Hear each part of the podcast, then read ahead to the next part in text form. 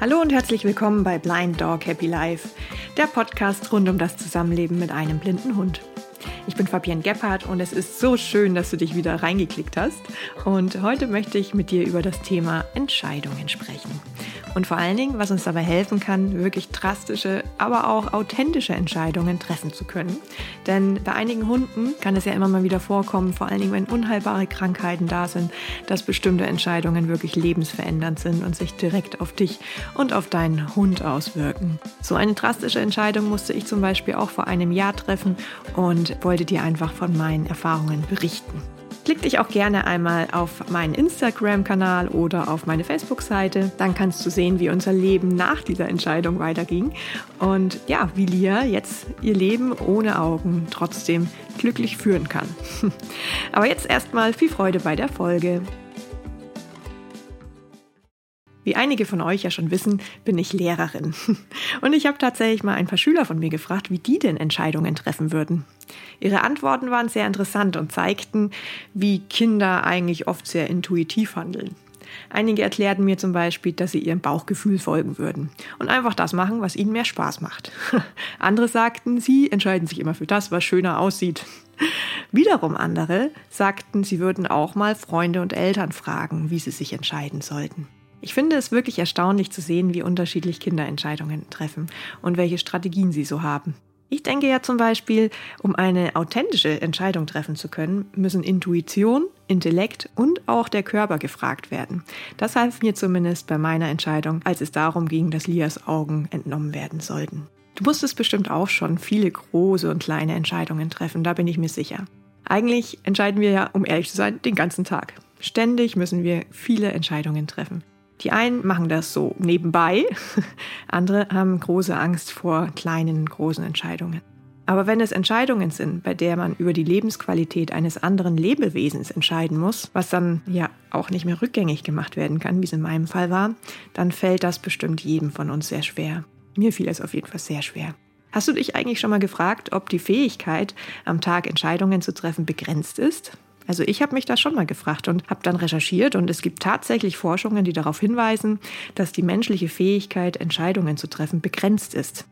Diese Theorie wird oft als Entscheidungsmüdigkeit bezeichnet und besagt, dass unsere Fähigkeit, kluge Entscheidungen zu treffen, im Laufe des Tages abnimmt, vor allen Dingen, wenn wir einer großen Anzahl von Entscheidungen ausgesetzt sind. Daher würden wohl auch Menschen, die beispielsweise aufgrund ihres Berufs am Tag unzählige Entscheidungen treffen müssen, versuchen, privat dann nicht mehr so viele Entscheidungen zu treffen, indem sie zum Beispiel meist keine große Auswahl mehr im Kleiderschrank haben oder einfach nach festgesetzten Routinen leben fand ich doch ganz interessant zu lesen und würde dabei für mich daraus schließen, dass man die wirklich wichtigen Entscheidungen in Ruhe treffen sollte, um nicht aufgrund von Entscheidungsmüdigkeit dann gegebenenfalls die falsche Entscheidung zu treffen. Kinder haben daher, wie schon erwähnt, eine ganz eigene Art, Entscheidungen zu treffen. Sie verlassen sich oft auf ihr Bauchgefühl, experimentieren und lernen aus ihren Erfahrungen. Bei ihren Entscheidungen wird allerdings noch nicht zwangsläufig über mögliche Konsequenzen nachgedacht. Das erlebe ich als Lehrerin wirklich sehr oft. Bei uns Erwachsenen ist das oft anders. Wir verlassen uns meist sehr auf unseren Kopf und erwägen mögliche Konsequenzen. Entscheidungen über das Wohl unseres geliebten Haustieres können daher besonders schwierig werden. Wir müssen nicht nur ihre Bedürfnisse berücksichtigen, sondern auch unsere eigenen Emotionen und Ängste. Auch spielen oft Gedanken über mögliche weitere Kosten bei einer Entscheidung eine sehr große und wichtige Rolle. Im Juli 2023 stand ich also vor so einer schwierigen, großen, lebensveränderten Entscheidung. Und zwar, ob Lias Augen entnommen werden sollten oder ob sie Prothesen bekommen sollte denn ihre Symptome hatten sich verschlechtert und die Tropfen konnten den Augendruck nicht mehr senken, so dass nun der nächste endgültige Schritt tatsächlich gegangen werden musste. Ich musste der Ärztin nun bald mitteilen, wie es konkret mit Lias Augen weitergehen sollte. Das war wirklich keine leichte Zeit für mich, aber auch nicht für alle meine Verwandten und Freunde, da bin ich mir ziemlich sicher. Wie kann ich sicherstellen, dass ich eine gute und authentische Entscheidung treffe, fragte ich mich damals oft. Ich versuchte also erst einmal wieder meinen Kopf zu füttern, in der Hoffnung, dass der Kopf mir schon die richtige Antwort geben würde. Und bin dabei auf mehrere Strategien gestoßen, die dabei helfen können, eine Entscheidung authentisch zu treffen. Hier möchte ich dir fünf mögliche Entscheidungshilfen vorstellen, die mir tatsächlich die Situation etwas erleichtert haben. Erstens. Informiere dich gründlich über alle Optionen. Je mehr Informationen wir haben, desto besser können wir eine fundierte Entscheidung treffen. Als ich vor der Entscheidung stand, was mit den blinden, kranken und schmerzenden Augen von Lia passieren sollte, habe ich sehr viel gelesen. Alle Informationen zur Krankheit, Operation und Nachsorge habe ich eingesaugt wie so ein Schwamm. Egal, ob das die Informationen von der Ärztin waren, ob es Erfahrungen waren oder Bücher oder Internettexte. Danach habe ich mir erstmal alle Optionen vor Augen geführt und versucht, mir vorzustellen, wie sich welche Entscheidung anfühlen könnte. Also ich habe dann tatsächlich mal meinen Körper mit ins Boot geholt. Mir half dabei zum Beispiel auch die Visualisierung der Szenarien, zum Beispiel in Meditationen. Zweitens, sprich mit Menschen, denen du vertraust. Familie, Freunde und Experten können eine andere Perspektive bieten und helfen dir Vor- und Nachteile einer Entscheidung abzuwägen. Also versteht mich hier nicht falsch, die Familie soll dir die Entscheidung nicht abnehmen und kann das auch gar nicht und darf das auch gar nicht meiner Meinung nach, aber sie können wirklich gute Impulse liefern. Meine Familie und Freunde waren super wichtig an dieser Stelle, denn auch sie müssen ja irgendwie die Entscheidung mittragen und mit meinem Ergebnis leben. Mir half ungemein, mich über die möglichen Konsequenzen mit meiner Familie und mit meinen Freunden auszutauschen und zu erfragen, wie sie denn mit einer Hündin umgehen würden, die plötzlich keine Augen mehr im Gesicht hat. Schließlich ändert sich durch so eine Entscheidung das komplette gewohnte Erscheinungsbild. Natürlich habe ich mich auch selbst gefragt, wie ich mich fühlen würde, wenn mich meine Hündin ansieht und sie keine Augen mehr hat. Ich hatte häufiger das Gefühl, ohne Augen nehme ich ihr irgendwie das Fenster zur Seele, so sagte man ja immer. Ich dachte, ich nehme ihr dadurch auch einen Teil ihrer Offenheit und ihrer Lebendigkeit. Das machte mir große Sorgen. Und das machte mich wieder etwas traurig und unsicher. Hierüber habe ich auch wirklich sehr viel mit meiner Ärztin gesprochen und meine wichtige Erkenntnis dabei war, bei welcher äußeren Erscheinung kann ich meine Hündin immer noch genauso glücklich und froh ansehen, wie ich sie jetzt ansehe. Also ihr freundliches Wesen sehen, ohne dabei traurig zu sein. Also mit welcher Entscheidung kann ich sozusagen am Handicap vorbeisehen lernen? Die Antwort auf diese Frage kann natürlich bei jedem Menschen anders sein. Und alle Antworten sind gut und richtig. Sehr dankbar war ich hier, allerdings auch über den Impuls, den mir mein Bruder gab. Er sagte, ohne Augen würde Lia dann immer so aussehen, als würde sie mit geschlossenen Augen lächeln. Das ist doch süß. Das machte mich doch recht froh und erleichterte mich sehr. Drittens, höre auf deine Intuition.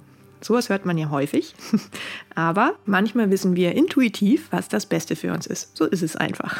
Vertraue darauf und höre auf deine innere Stimme. Eigentlich floppte bei mir damals als erster Impuls auf, dass Lia ohne Augen trotzdem bildhübsch sein würde und sie nicht mehr dieses komische Augentropfenwirrwarr über sich ergehen lassen musste. Diesen Impuls habe ich allerdings oft hinterfragt. Aber um ehrlich zu sein, nicht um meinetwillen, sondern deswegen, weil ich mir Sorgen machte, was andere über sie denken könnten und wie andere mit Lia plötzlich umgehen würden. Hätten Kinder plötzlich vielleicht Angst und würden sie gruselig finden? Oder würden Menschen sich immer noch freuen, wenn sie sie sehen? Oder würden sie nur noch Mitleid haben? Und auch war ich mir noch nicht so klar, wie andere Hunde mit einem Hund ohne Augen umgehen würden. Das machte mich natürlich auch ein wenig unsicher, denn was die Reaktion anderer Hunde auf einen blinden Hund betrifft, so können die ja sehr variieren. Einige Hunde reagieren freundlich und akzeptieren den blinden Hund ohne Probleme, während andere möglicherweise unsicher oder ängstlich reagieren. Die Körpersprache des blinden Hundes kann sich ebenfalls ändern, da er nun mal nicht mehr sieht, wie andere Hunde auf ihn zugehen und daher nicht mehr auf die Körpersprache der anderen reagieren kann. Viertens. Gib dir Zeit, um nachzudenken und zu reflektieren. Manchmal ist es gut, eine Entscheidung nicht überstürzt zu treffen, sondern sich Zeit zu nehmen, um alle Aspekte gut durchzudenken. Wie wir beim Thema Entscheidungsmüdigkeit ja schon gehört haben, kann deine Entscheidungskapazität an manchen Tagen ja auch sehr erschöpft sein und deine Entscheidungen würden anders aussehen als an anderen Tagen. Auch bist du an manchen Tagen optimistischer und an anderen ein wenig pessimistischer. Mal hast du großes Vertrauen, dann wieder große Angst. So ging es mir zumindest. Ich habe tatsächlich mehrere Wochen gebraucht, um eine Entscheidung zu treffen. Diese Wochen konnten wir Gott sei Dank gut mit Tropfen und Schmerztabletten überbrücken. Fünftens, akzeptiere, was ist. Ich will behaupten, das ist wohl der absolut wichtigste Schritt, um eine authentische Entscheidung treffen zu können. Aber auch nach der Entscheidung ist dieser Punkt wichtig. Denn wenn wir nicht akzeptieren, was ist und Frieden mit der Krankheit oder der Erblindung geschlossen haben, wird sich jede Entscheidung gegebenenfalls nicht richtig anfühlen. Das erschwert die Situation ungemein. Traue dir und deinen Vierbeinern ein lebenswertes, glückliches Zusammenleben zu, trotz Handicap. Das ist wirklich mein großer Appell an dich. Ich möchte hierzu auch einmal aus dem Buch Siehst du es? Leben mit einem blinden Hund vom Mensch-Hund-Verlag einen kurzen Absatz zitieren, den ich hier doch sehr ermutigend finde und damals sehr ermutigend fand. Der Verlust des Augenlichtes ist eine Behinderung, die natürliche Einschränkungen mit sich bringt. Dennoch bist du nicht machtlos. Versuche die Situation bestmöglich anzunehmen, damit dein Hund weiterhin ein lebenswertes Hundeleben führen kann. Du wirst staunen, zu welcher Lebensfreude und Leistung auch ein blinder Hund fähig ist. Das ermutigte mich doch sehr. Bei uns war es so, dass die erste Entscheidung mir allerdings tatsächlich durch die Krankheit selbst abgenommen wurde. Ich musste damit zurechtkommen, wie viele vielleicht von euch auch, dass Lias Augen irgendwann einfach nicht mehr ihren Job machen und wahrscheinlich entnommen werden müssten. Da konnten wir ja nun nichts mehr dran ändern. Die Krankheit war da und sie war unheilbar. Ich habe hier den Satz meiner Ärztin noch im Ohr, die sagte, dass die Augen leider ihre Funktion nicht mehr erfüllen, da Lia komplett erblindet ist. Andererseits entzünden sich die funktionslosen Augen trotzdem und verursachen Schmerzen. Die Frage war also, komplette Augenentfernung mit Schließung der Augen oder Prothesen einsetzen lassen. Mit Prothesen sind Silikonbälle gemeint, die noch die Illusion der echten Augen aufrechterhalten sollen. Um diese Frage beantworten zu können, informierte ich mich natürlich über Vor- und Nachteile. Die Vorteile einer vollständigen Augenentfernung war demnach eine verbesserte Lebensqualität und die Vermeidung weiterer Komplikationen mit den Augen. Auch ist der Hund dann nach der Heilungsphase nicht mehr auf Medikamente und Tropfen angewiesen. Das heißt, eine Nachsorge nach endgültiger Verheilung fiele dann gegebenenfalls komplett weg. Okay, dachte ich mir, das hört sich ja schon ganz gut an. Und jetzt, ein halbes Jahr später, kann ich das auch bestätigen. Die Genesungszeit sollte wesentlich kürzer sein als bei Prothesen. Natürlich ist der chirurgische Eingriff selbst immer ein hohes Risiko und die Optik des Hundes verändert sich natürlich drastisch. Dies kann manche Halter sehr unglücklich und traurig machen. Wenn sie ihren Hund ohne Augen ansehen und dieses Unglück und die Traurigkeit springt dann auf den Hund über, dann sollte man sich überlegen, ob man vielleicht eine andere Entscheidung trifft. Die zweite Option war damals die Verwendung einer Augenprothese, die das Aussehen des Hundes fast erhalten lassen kann. Dies kann dazu beitragen, dass die Halter ihren Hund lieber ansehen mögen, wenn er noch Augen im Kopf hat. Allerdings gibt es auch Nachteile, wie zum Beispiel, dass der Fremdkörper nicht angenommen werden könnte oder sich weiß verfärbt und die falschen Augen nach wie vor regelmäßig kontrolliert werden müssen. Auch müssten dann manchmal noch immer Tropfen gegeben werden. Nichtsdestotrotz, manche mögen es lieber so rum haben, weil sie ihren Hund lieber ansehen, wenn er noch Augen im Gesicht hat. Kann ich auch nachvollziehen. Nachdem ich mir viel Zeit gab, darüber nachzudenken und vor allem auch in mich hineinzuspüren, habe ich einschließlich die Entscheidung getroffen, beide Augen entfernen zu lassen und sie zu schließen, also zunähen zu lassen. Erst wurde das rechte, dann das linke Auge entfernt. Dies geschah innerhalb von zwei Monaten. Andere würden eventuell anders entscheiden. Ich kann jede andere Entscheidung sehr gut nachvollziehen und verstehen. Für mich allerdings war es okay, einen Hund mit verschlossenen Augen zu haben. Und nachdem ich bemerkte, dass Lia ihre Situation so gut aufnahm, immer noch freundlich lächeln konnte, obwohl sie keine Augen mehr hat, konnte ich mir sicher sein, dass es für uns jetzt in dem Fall die richtige Entscheidung war. Okay, ich hoffe, ich konnte dir bis hierhin ein paar Impulse liefern, die dir bei deinen Entscheidungen helfen können. Solch schwere Entscheidungen zu treffen, ist nicht einfach. Aber es gibt ja Gott sei Dank ein paar Strategien und Unterstützung, die uns dabei helfen können, die besten Entscheidungen für unseren Hund oder für unsere Liebsten zu treffen. Meine Entscheidungshilfen möchte ich dir nochmal zusammenfassen. Das war erstens, informiere dich gründlich über alle Optionen. Zweitens, sprich mit Menschen, denen du vertraust. Drittens, höre auf deine Intuition. Viertens, gib dir Zeit, um nachzudenken und um zu reflektieren. Fünftens, akzeptiere, was ist. Abschließend möchte ich noch sagen, dass es wirklich okay ist, sich bei schwierigen Entscheidungen unsicher zu fühlen und Unterstützungen von anderen zu holen. Wir alle waren schon einmal in einer Situation, in der wir nicht mehr wussten, wie wir weitermachen sollten. Aber durch den Austausch mit anderen und das Vertrauen in sich und in seinen Hund können wir lernen, besser mit diesen Herausforderungen umzugehen und authentische Entscheidungen zu treffen. Falls du vor einer ähnlichen Situation stehst, kann ich dich sehr gut verstehen. Wenn du einen Austausch möchtest mit mir, würde ich mich natürlich sehr freuen. Dann schreib mich an über Instagram oder Facebook oder lass anderweitig miteinander Kontakt bleiben. Zum Beispiel kannst du mir auch gerne eine E-Mail schreiben. Gib deinem Hund ein kleines Lieblingsleckerli von mir und ich wünsche euch eine wundervolle gemeinsame Zeit. Es ist so, so toll, dass du so liebevoll mit deinem Hund umgehst, obwohl er eine schwere oder unheilbare Erkrankung hat oder vielleicht ein anderes Handicap. Jeder Hund hat Glück verdient, auch mit Erkrankung oder mit Behinderung. Also bis zum nächsten Mal.